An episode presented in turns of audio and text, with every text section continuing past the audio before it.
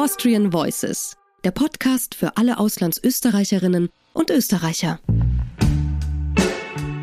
Liebe Hörerinnen und Hörer, herzlich willkommen in einer neuen Episode von Austrian Voices, dem Podcast für alle AuslandsösterreicherInnen. Mein Name ist Klaus Kitzmüller. Ich darf heute einen Landsmann als Gast begrüßen, der aktuell zwar in Wien wohnend kein Auslandsösterreicher ist, dafür aber jedes Jahr viele junge ÖsterreicherInnen beim ersten Schritt ins Ausland tatkräftig unterstützt. Daniel Schuster ist nämlich leitender Manager des österreichischen Auslandsdienstes. Bevor er uns nun genau erklärt, um was es sich dabei genau handelt, noch ein paar Details zu seiner Person von Sabrina Ganda. Daniel Schuster wurde 1986 in Linz geboren und lebt heute mit seiner nordmazedonischen Lebensgefährtin in Wien. Er absolvierte die HTL, die höhere technische Lehranstalt für Elektronik in Leonding. Im Dezember 2004 startete Daniel im Verein Österreichischer Auslandsdienst mit der Mitarbeit in Österreich. In 2006, 2007 absolvierte er zwölf Monate Gedenkdienst an der Yad Vashem Holocaust Gedenkstätte in Jerusalem. In 2007 und 2008 arbeitete er als Englischlehrer in einem Kindergarten in Wuhan, China. Von 2008 bis 2013 studierte Daniel Geschichte, Philosophie und Psychologie an der Karl-Franzens-Universität in Graz. Auslandsaufenthalte während seines Studiums absolvierte er in Hongkong, Australien, Zhenjiang, China und in Aserbaidschan. 2013 bis 2016 studierte Daniel im Masterprogramm Government an der Reichman University in Israel. 2015 bis 2019 arbeitete er für ein israelisches Start-up-Beratungsunternehmen. Seit Februar 2020 ist Daniel Schuster Büroleiter im Verein Österreichischer Auslandsdienst in Wien. Ja, lieber Daniel, herzlich willkommen bei Austrian Voices äh, und vielen Dank schon mal, dass du dich so bereitwillig zur Verfügung stellst. Sehr gerne. Danke für die Einladung, Klaus. Ja, äh, wir haben es im Vorspann schon erwähnt. Du bist ja zumindest aktuell kein Auslandsösterreicher, aber du bist dafür verantwortlich, dass im Jahr deutlich über 100 junge Österreicherinnen zu temporären Auslandsösterreicherinnen werden. Und zwar als Büroleiter international des österreichischen Auslandsdienstes so wie es mir gegangen ist, noch vor einiger Zeit, wird es einigen anderen auch gehen.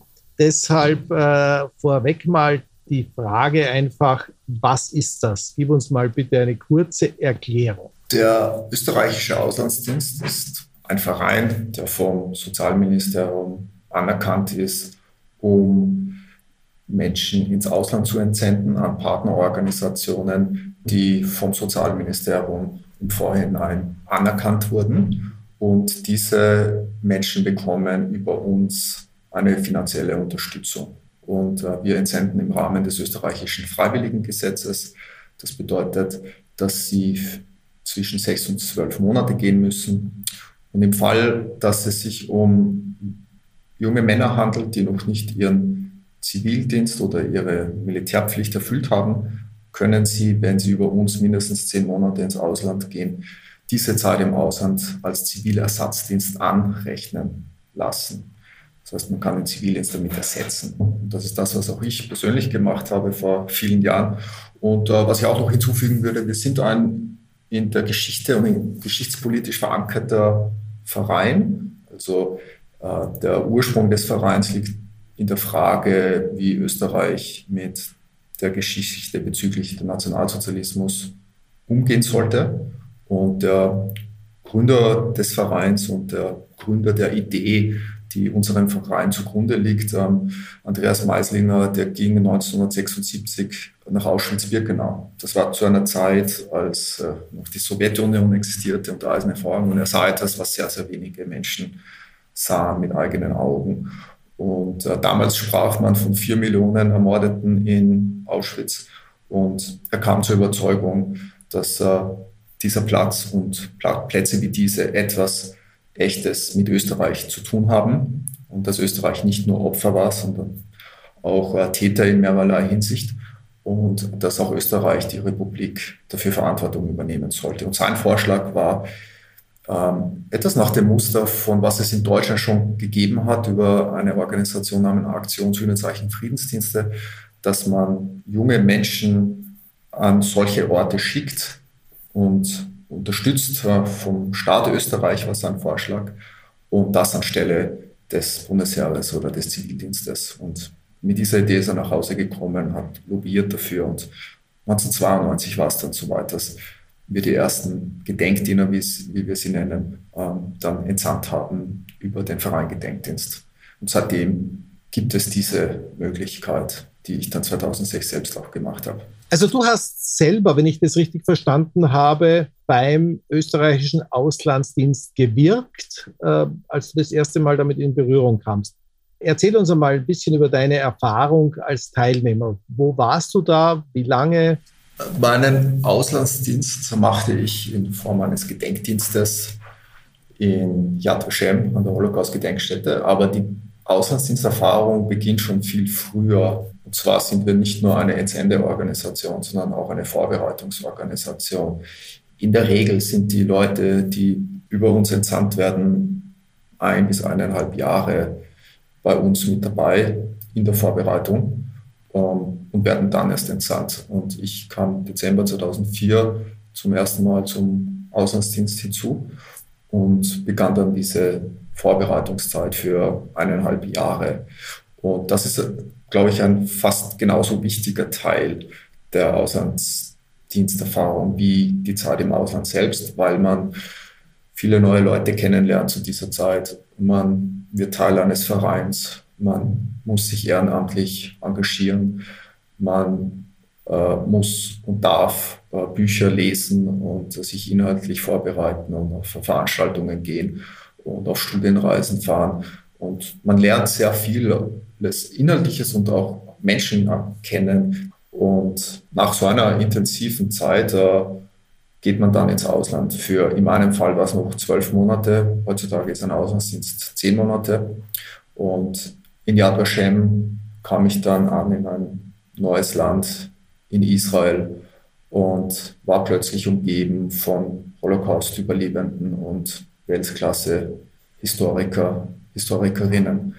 Und das war eine sehr, sehr, sehr, sehr, sehr intensive Zeit. Ich habe es beschrieben damals als das beste Jahr meines Lebens ähm, es ist die ultimative soziale, emotionale und intellektuelle Horizonterweiterung. Und es war das intensivste Jahr meines Lebens, in die, das, in dem ich am meisten gelernt habe. Man taucht in eine neue Kultur ein, in eine neue Sprache ein, ähm, neue Themen. Ähm, und in meinem Fall war es halt Israel und das ist verknüpft mit sehr, sehr, sehr, sehr vielen weiteren Themen.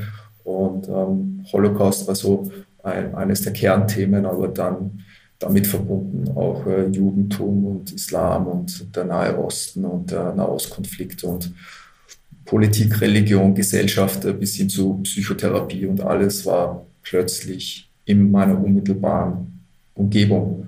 Und das, das war sehr, sehr, sehr toll. bereichernd. Äh, wie begeistert man junge Österreicherinnen und Österreicher für derartige Auslandserfahrungen? Oder gibt es ohnehin immer mehr Begeisterte als Plätze, die zu vergeben sind. Ich glaube, nachdem unser Bekanntheitsgrad äh, langsam aber stetig steigt, gibt es auch genügend Interessierte, die sich äh, bei uns melden. Gleichzeitig sind wir aber noch immer sehr unbekannt. Und wenn man zum Beispiel äh, zur Stellung geht, wird einem nicht kommuniziert, dass es die Möglichkeit, einen Zivilersatzdienst im Ausland zu machen, auch gibt.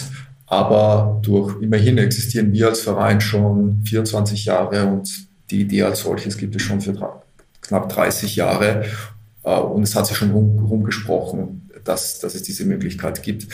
Äh, wie begeistert man die Leute dafür? Ich glaube, wir suchen so bestimmte Menschentypus.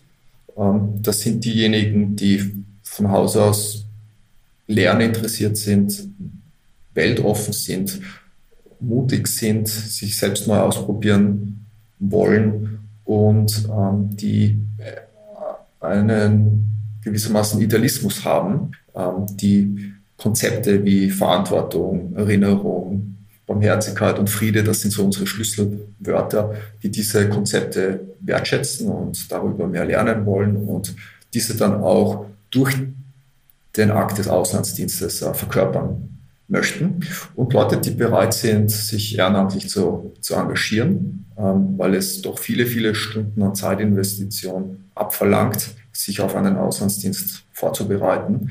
Man viel Mut haben muss, äh, auf neue Leute zuzugehen, auf Seminare zu gehen, auf Studienreisen zu fahren und dann letztendlich diesen Schritt ins Ausland auch zu wagen. Ähm, man kann, glaube ich, Leute auf der ideellen Ebene gut ansprechen, indem man ihnen erklärt, um was es hier geht und dass es hier um an etwas an sich Nobles geht. Das spricht viele Leute an und das sind auch die Leute, die wir suchen. Aber auf der anderen Seite braucht man auch nicht verheimlichen, dass ein Auslandsdienst einen großen instrumentellen Wert für einen persönlich hat und für den Lebenslauf einer Person hat und dass es ein Karrieresprung ist, dass es aus der Perspektive des Lebenslaufes das Beste aller Optionen ist, glaube ich, dass man persönlich sehr bereichert wird und dass man auch viel Spaß hat und dass man eine tolle Zeit im Ausland wahrscheinlich haben wird. Und äh, genau, also beides. Beide Ebenen darf man und kann man und soll man ansprechen. Sag, äh, wie alt sind denn die Leute, die ihr ins Ausland schickt, dann im Schnitt?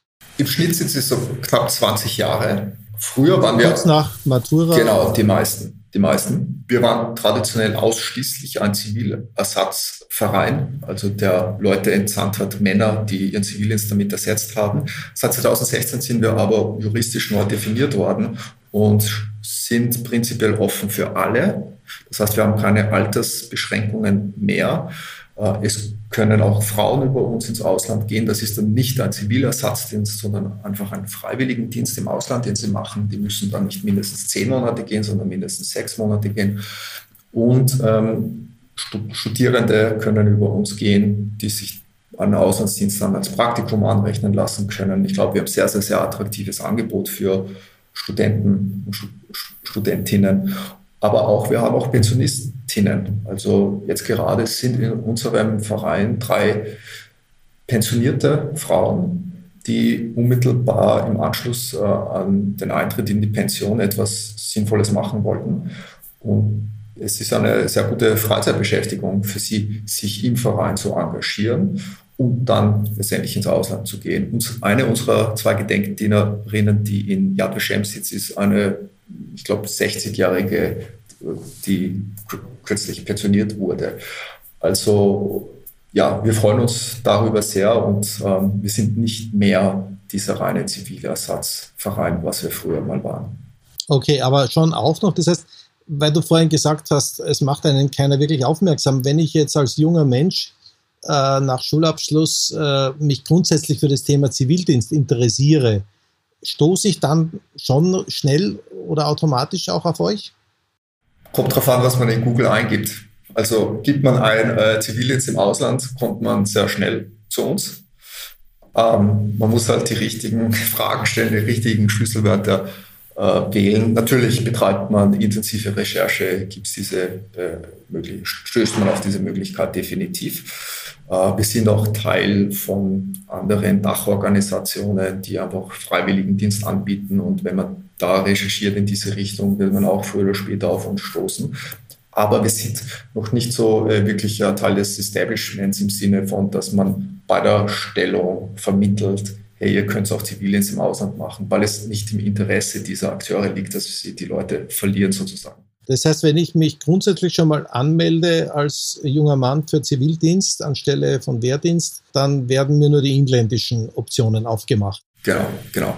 Und das ist auch Voraussetzung. Also äh, wir können nur Leute schicken, die sich bei der Stellung für Zivildienst gemeldet haben. Hat man sich für Bundesheer entschieden, dann kann man nicht über uns ins Ausland gehen, nicht für einen Zivilersatzdienst.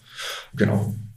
Was bringen denn diese jungen Menschen meine, du hast es am eigenen Körper erfahren, aber auch jetzt in der Breite äh, deiner Erfahrung mit denen, die danach kamen. Was bringen denn diese jungen Menschen zurück? Äh, wie sehr verändert äh, auch so ein Auslandsdienst, Auslandseinsatz äh, den Einzelnen, die Einzelnen?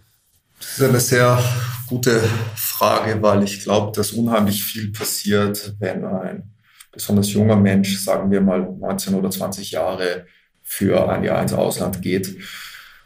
Ähm, ich würde mal sagen, auf alle Fälle sehr viele Geschichten und Erinnerungen. Ähm, Sie werden dort etwas erleben, sehr viel erleben, das Ihnen in Erinnerung bleibt, weil Sie eine völlig neue Umgebung haben und sehr viel sehen und lernen, was für Sie neu ist und bemerkenswert ist. Also man steigt aus der Routine aus, in der man vorher war und akkumuliert sehr viele neue Geschichten. Was auch stattfindet, ist so die, was ich bezeichne als die Entfremdung vis-à-vis der eigenen Gesellschaft. Also man hat, wenn man zurückkommt nach Österreich, einen Kulturschock.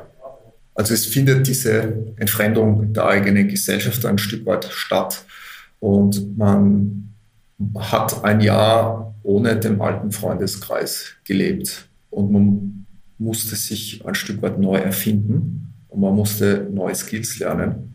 Und man musste sich einer völlig neuen Umgebung anpassen. Und da wieder rausgenommen zu werden und wieder zurück ins, in die alten Schienen zu gehen, ähm, ist nicht so einfach. Und zusätzlich haben die meisten Freunde, die man hat, die in Österreich geblieben sind, etwas fortgesetzt, was halt nicht so stark anders war, wie was man selbst gemacht hat. Das heißt, ähm, die, die alten Freunde haben so eine Kontinuation des Üblichen gemacht und ein, und du selbst hast ja das ganz was anderes gemacht. Und dann findet, findet man oft schwer, äh, wieder wirklich anzuknüpfen. Und Leute tun sich schwer, die richtigen Fragen zu stellen. Also ich wurde dann, mir wurden sehr wenige Fragen gestellt über meine Zeit in Israel, weil ich den Eindruck hatte, die Leute wissen gar nicht, wie, welche Fragen sie stellen sollen. Gleichzeitig ähm, hat man sich ein Jahr lang mit Themen beschäftigt, mit denen man sich sonst, wenn man beim Bundesheer oder beim Zivildienst gewesen wäre, nicht beschäftigt hat.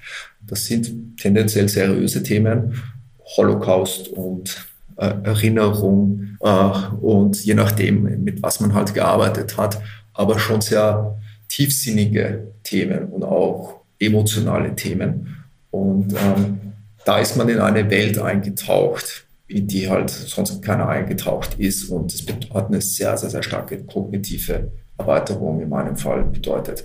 Äh, ich glaube auch, dass Leute mit sehr viel Inspiration zurückkommen. Sie haben etwas getan, was Mut erfordert hat, was mutig war. Und sie haben gesehen, dass es funktioniert hat und dass es attraktiv war und dass es gut gegangen ist.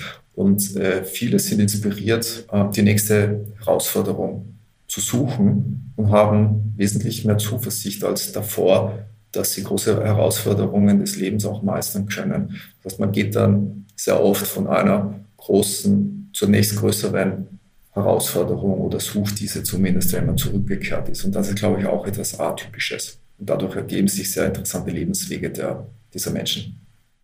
Ja, das wollte ich dich auch gerade fragen.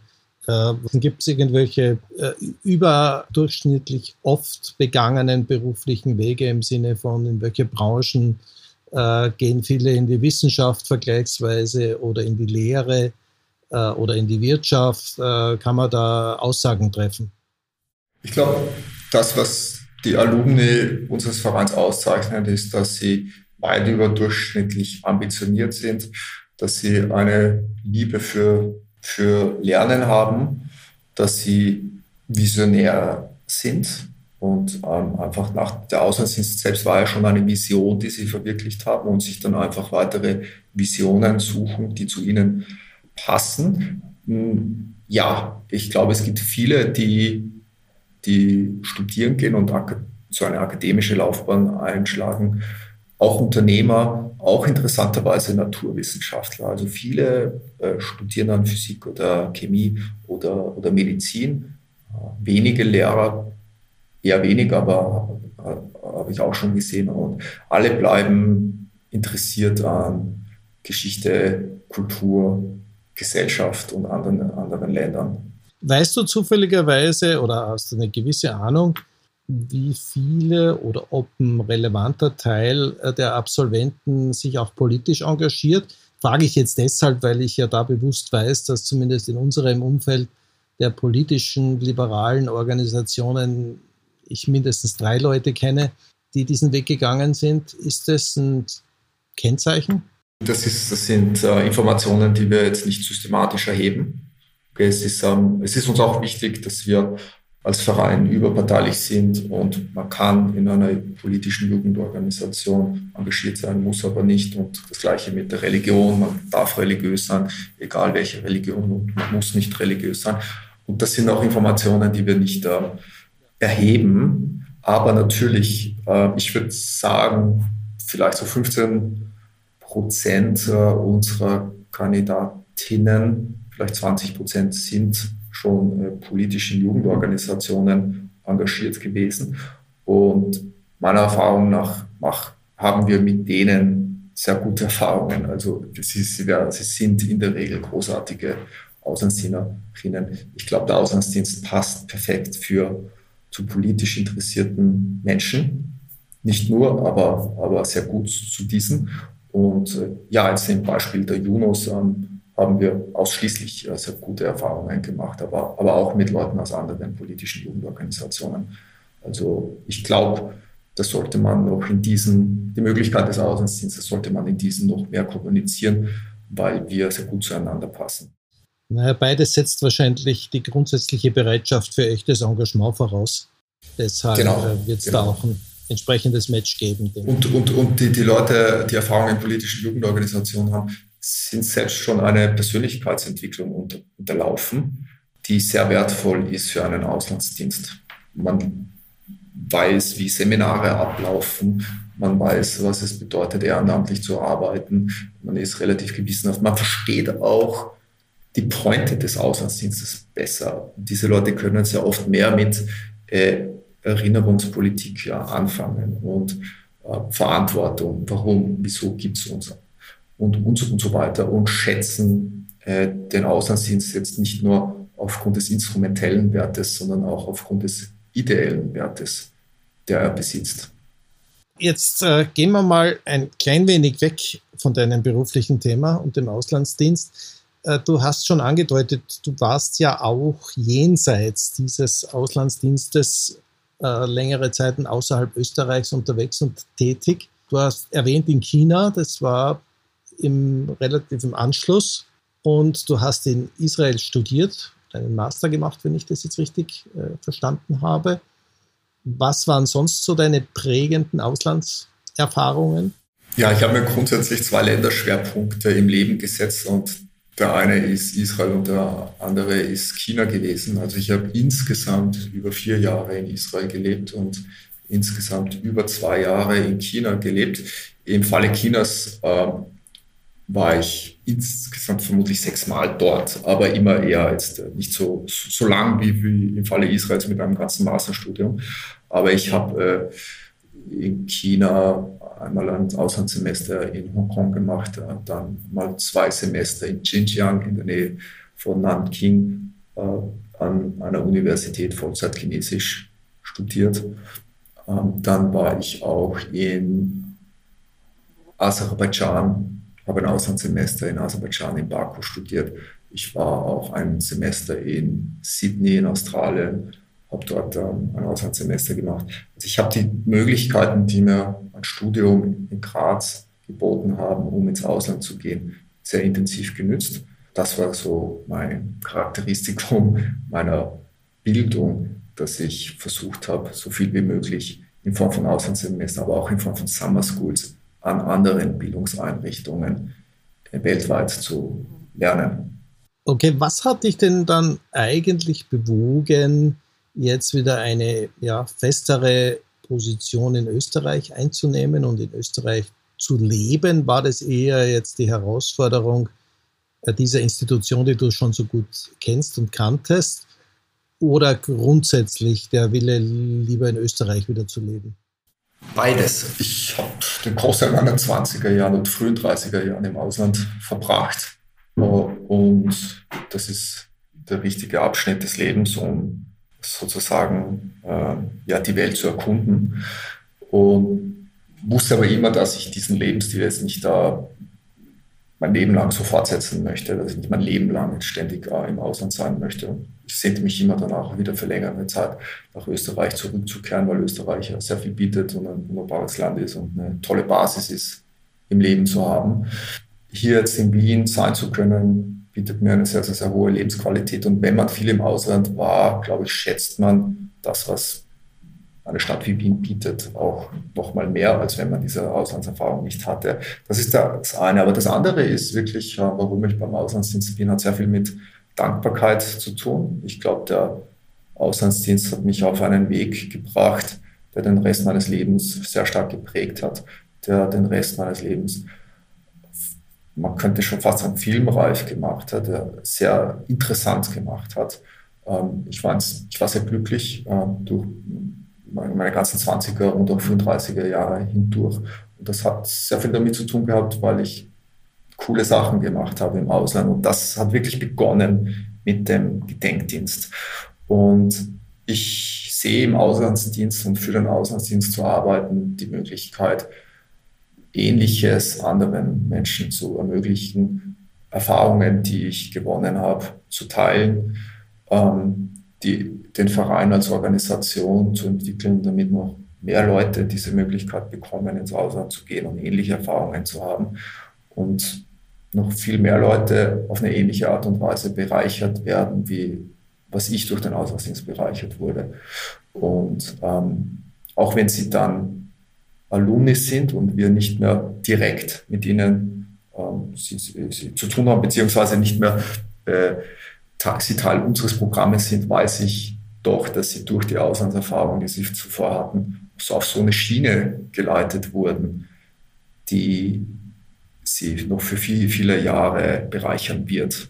Und ich denke mir, es gibt nichts Schöneres im Leben, wie zu versuchen und dafür zu arbeiten, dass andere Menschen bereichert werden. Das ist ein wahres Wort. Was ich dich noch fragen wollte, äh, du warst einerseits selber in ganz unterschiedlichen Ländern, in denen du zumindest temporär auch gelebt hast und ihr sendet als Organisation junge Menschen, junge ÖsterreicherInnen äh, auch in die unterschiedlichsten Länder und vor allem auch unterschiedliche Institutionen. Wie würdest du das Image Österreichs, zumindest in den Weltregionen, die du kennengelernt hast oder kennst über die Verbindungen, die beruflichen, wie würdest du das Image Österreichs dort einschätzen heute? Auch vor dem Hintergrund, dass ihr ja eben ganz viel mit äh, Gedenkpolitik und Themen zu tun habt. Das Image Österreichs im Ausland ist ein erstaunlich positives. Äh, und durch so etwas wie den Gedenkdienst haben wir sogar den dunkelsten Teil unserer Geschichte zu etwas gemacht, äh, auf das man stolz sein kann im Ausland, und zwar den Gedenkdienst selbst.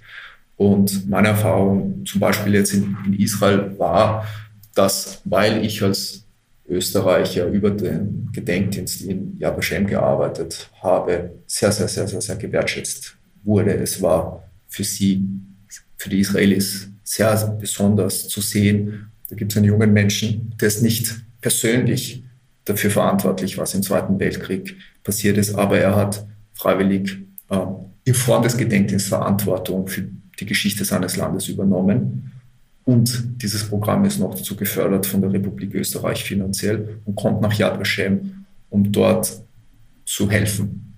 Das ist ein Akt, der sehr gewertschätzt wird und der eine viele Türen öffnet und wirklich ein, ich glaube, ein sehr signifikanter Beitrag für gesellschaftliche Friedens- und Versöhnungsfindung ist.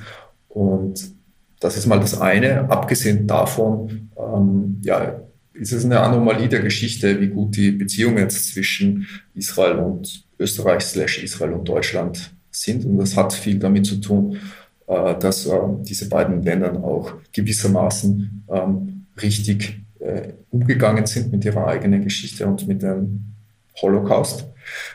Und dass das nicht selbstverständlich ist, das sieht man auch in anderen Fällen, also im Vergleich zu Japan und China, Japan und Südkorea zum Beispiel, sieht es ja ganz anders aus. Äh, und ich glaube einfach die Reaktion, wie Österreich und noch mehr Deutschland umgegangen ist mit der eigenen Geschichte, hat sehr viel dazu beigetragen, dass heute das Image dieser beiden Länder ein sehr positives ist. Äh, aber gleichzeitig mal auch ganz abgesehen davon hab, konnte ich dann auch an die lange Geschichte und Tradition und Kultur Österreichs anknüpfen und man verbindet Österreich mit sehr viel Positivem im Ausland. Man verbindet Österreich mit, mit Mozart und mit klassischer Musik und mit äh, schönen Bergen und mit Arnold Schwarzenegger und ähm, mit Sound of Music und als Kulturnation. Und ähm, das zweite Beispiel ist, ist China. Äh, da war, ich glaube, äh, nach Ende der Kulturrevolution war Sound of Music eines der drei ersten Kulturgüter aus dem Ausland, die zugelassen wurden in China. Und deswegen kennt jeder Chinese, jede Chinesin kennt Sound of Music und kennt die ganzen Lieder und kann sie alle singen. Und ich konnte sie nie wirklich singen und die ganzen Chinesen waren erstaunt, äh, dass ich das nicht konnte. Aber äh, sobald man Österreich erwähnt hat, haben sie sehr positive Emotionen damit verbunden. Inter interessanterweise hat sich das jetzt, glaube ich, ein Stück weit geändert. Ich hatte kürzlich ein Gespräch mit einem Freund, der gesagt hat, aufgrund des Ukraine-Krieges sehen sich die Chinesen jetzt auf der anderen Seite des Konfliktes und es ist plötzlich nicht mehr cool, aus Österreich oder Deutschland zu kommen, weil wir äh, in einem Proxy War verwickelt sind und wir auf den unterschiedlichen Seiten der Geschichte stehen. Also da gab es jetzt so eine Zäsur, glaube ich, was diese Beziehungen angeht. Aber abgesehen davon äh, ist meine Erfahrung in Israel, in China und auch in allen anderen Ländern die gewesen, dass man immer Pluspunkte mitbrachte, wenn man aus Österreich kam. Jetzt muss ich kurz noch loswerden, dass mir bei dem Thema Sound of Music eingefallen ist, dass der Terminus Kulturgut sicherlich äh, sehr relativ zu betrachten ist. Aber ähm, ist mir im Übrigen genauso passiert, äh, zwei Jahrzehnte vorher äh, in Amerika. Da war Sound of Music auch noch ähm, ein ganz eminenter Stellvertreter äh, für das Thema Musik aus und in Österreich ganz eine andere Frage. Du hast ja in mehreren Ländern auch die Situation natürlich von Österreichern, die dort leben, nicht am eigenen Leib mitbekommen. Du selbst bist, korrigiere mich, wenn das falsch ist, Doppelstaatsbürger und zwar qua Geburt, weil äh, ich glaube, mütterlicherseits du äh, die australische Staatsbürgerschaft immer hattest. Ja. Jetzt weißt du aber sicherlich äh, genauso gut wie ich, dass viele Landsleute genau das werden wollen, aus guten Gründen, weil sie in unterschiedlichsten Ländern teilweise schon sehr lange leben und äh, durchaus Nachteile erfahren, wenn sie nicht Staatsbürger dieser Länder werden. Es ihnen aber extrem schwer gemacht wird durch das restriktive Verhalten des österreichischen Gesetzgebers, bei den Anträgen zur Beibehaltung der österreichischen Staatsbürgerschaft. Das ist ein Kernthema für uns seit langer Zeit. Ich hätte gern deine Meinung mal dazu gehört. Sollten wir nicht wirklich dringlich versuchen, eine Erleichterung dieser Doppelstaatsbürgerschaft für österreichische Staatsbürger zu erzielen? Ja, auf alle Fälle würde ich auf alle Fälle unterstützen. Ich sehe jetzt nicht, warum nur ich als jemand, der das durch die Geburt erworben hat, diese Privilegien, die damit einhergehen, auch nicht anderen Menschen, äh, die gute Gründe haben, auch bekommen sollten. Ich habe, glaube ich, sehr viel profitiert von meiner Doppelstaatsbürgerschaft. Es hat mir sehr viel erleichtert. Ähm, Staatsbürgerschaft ist auch ein Ausdruck von Verantwortung und Leute, die die Staatsbürger des, Schaft des Landes haben, in dem sie leben, sind auch viel bereitwilliger, sich für das Land einzusetzen, sich mit diesem Land zu identifizieren, Verantwortung zu übernehmen, sich zu engagieren. Und ich glaube, dadurch, dass viele, die in Österreich leben, äh, aber keine Staatsbürgerinnen sind, geht uns viel verloren.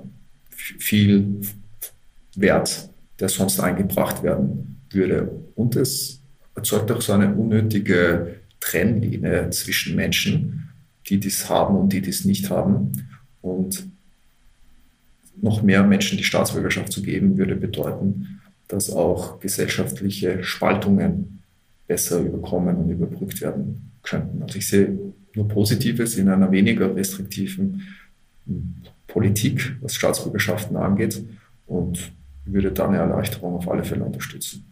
Ja, du hast jetzt die eine Seite beschrieben, die ich äh, genauso sehe. Die andere Seite ist aber die, und auf die habe ich jetzt natürlich in erster Linie reflektiert, dass es österreichischen Staatsbürgern, die ins Ausland gehen und dann dauerhaft irgendwo ansässig werden, dass es denen so schwer gemacht wird, die Staatsbürgerschaft dieses Wohnsitzlandes anzunehmen, weil sie dann die österreichische einfach in 95 Prozent der Fälle ablegen müssen, weil wir eben so restriktiv damit ja. umgehen. Ne?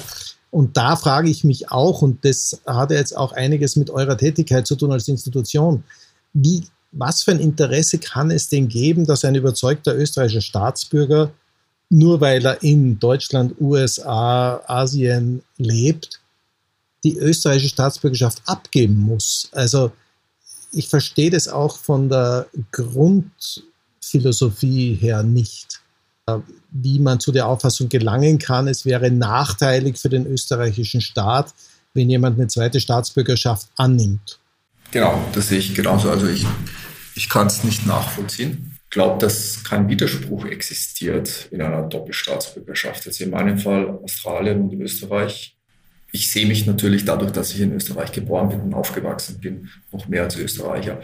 Aber ich glaube, auch Australien fühle ich mich ein Stück weit loyal. Und solange sich diese zwei Länder jetzt nicht bekriegen, wünsche ich Gutes für beide Länder, solange ich nicht gezwungen bin, da eine Seite anzunehmen, was zum Glück ausgeschlossen ist oder nicht denkbar ist in, in diesem Fall, ähm, möchte ich, dass beide Länder eine wunderbare Zukunft haben und sich verbessern. Äh, und möchte beiden Ländern etwas beitragen. Und der Gedanke, dass ich die österreichische äh, Staatsbürgerschaft verlieren würde, weil ich die australische annehme, ist, skurril. Ja, und ich denke, so geht es einfach ganz, ganz vielen, nicht? dass sie durchaus bereitwillig sind und, und das auch möchten, sich auch bei einem Leben im Ausland und bei Annahme einer anderen Staatsbürgerschaft für das Land Österreich zu interessieren und auch zu engagieren es ist und bleibt ein dickes Brett, das gebohrt werden muss, aber früher oder später hoffe ich, wird man auch hier auf einen besseren Weg kommen. Jetzt äh, kommen wir langsam aber sicher zur letzten Phase unseres, unseres äh, schönen Talks. Was ich von dir gerne gewusst hätte, weil du eben selbst so viel Erfahrung gesammelt hast in den Jahren oder Jahrzehnten, was sind denn deine Empfehlungen für junge Menschen, die vor oder während ihrer Ausbildung, ihres Studiums unbedingt ins Ausland wollen. Auch jenseits eurer Organisation jetzt natürlich. Kontinuierlich Interesse zu haben, ähm, sich ehrenamtlich und extracurricular zu engagieren, nonformelle Bildung genauso zu schätzen und zu verfolgen wie formelle Bildung, äh, den Kontakt zu anderen Identitäten, Kategorien, Menschen aus anderen Gruppen äh, zu suchen und viel mehr Fragen zu stellen, wie Antworten zu geben und ähm, Gelegenheiten nützen, die sich einem bieten. Und wenn man so eine Grundhaltung hat, dann erstens einmal eröffnen sich diese, die Möglichkeiten. Man sieht und erkennt die Möglichkeiten, die einem geboten werden. Und es gilt dann, diese zu nutzen und ins Ausland zu gehen. Und letztendlich sollte man den Kreis schließen, indem man diesen ganzen Wert, den man gewonnen hat, durch das Ausland wieder auch zurückbringen und andere Menschen damit bereichern. Das ist, äh, würde ich sagen, ein perfektes Schlusswort zu unserem heutigen Thema. Lieber Daniel, vielen herzlichen Dank, dass du all diese Erfahrungen und Eindrücke heute mal mit uns geteilt hast. Ich glaube, jetzt können sich äh, zumindest mal ein paar hundert ÖsterreicherInnen mehr etwas unter dem Begriff Auslandsdienst vorstellen. Auch für mich äh, top interessantes Thema. Und ich hoffe, dass diese, ist es ja nun mal mittlerweile Tradition, auch ganz äh, expressiv und, und dezidiert weitergeführt und ausgebaut wird. In diesem Sinne wünsche ich dir sowohl privat als auch äh, für eure Institution alles, alles Gute. Ja, bedanke mich noch einmal fürs Gespräch und hoffe, dass wir uns irgendwann mal vielleicht auch persönlich sehen. Danke, Klaus, für die Gelegenheit, über den Auslandsdienst reden zu können. Und für alle Interessierte einfach auf www.auslandsdienst.at gehen. Dort äh, kommt man an alle Info ran, die relevant ist. Wir werden das wie einiges andere auch in unseren Show Notes natürlich kommunizieren. Und ja, ich danke dir nochmal und bis bald. Bis bald, ciao. Das, liebe Hörerinnen und Hörer, war die zwölfte Folge von Austrian Voices. Danke fürs Zuhören und ab sofort können Sie auch auf unserer Website austrianvoices.com gerne Ihre Anregungen, Ihre Kritik und Vorschläge hinterlassen. Und falls noch nicht geschehen, abonnieren Sie diesen Podcast doch bitte jederzeit gerne. Dann entgeht Ihnen keine Folge. Nochmals vielen Dank, alles Gute und bis zum nächsten Mal.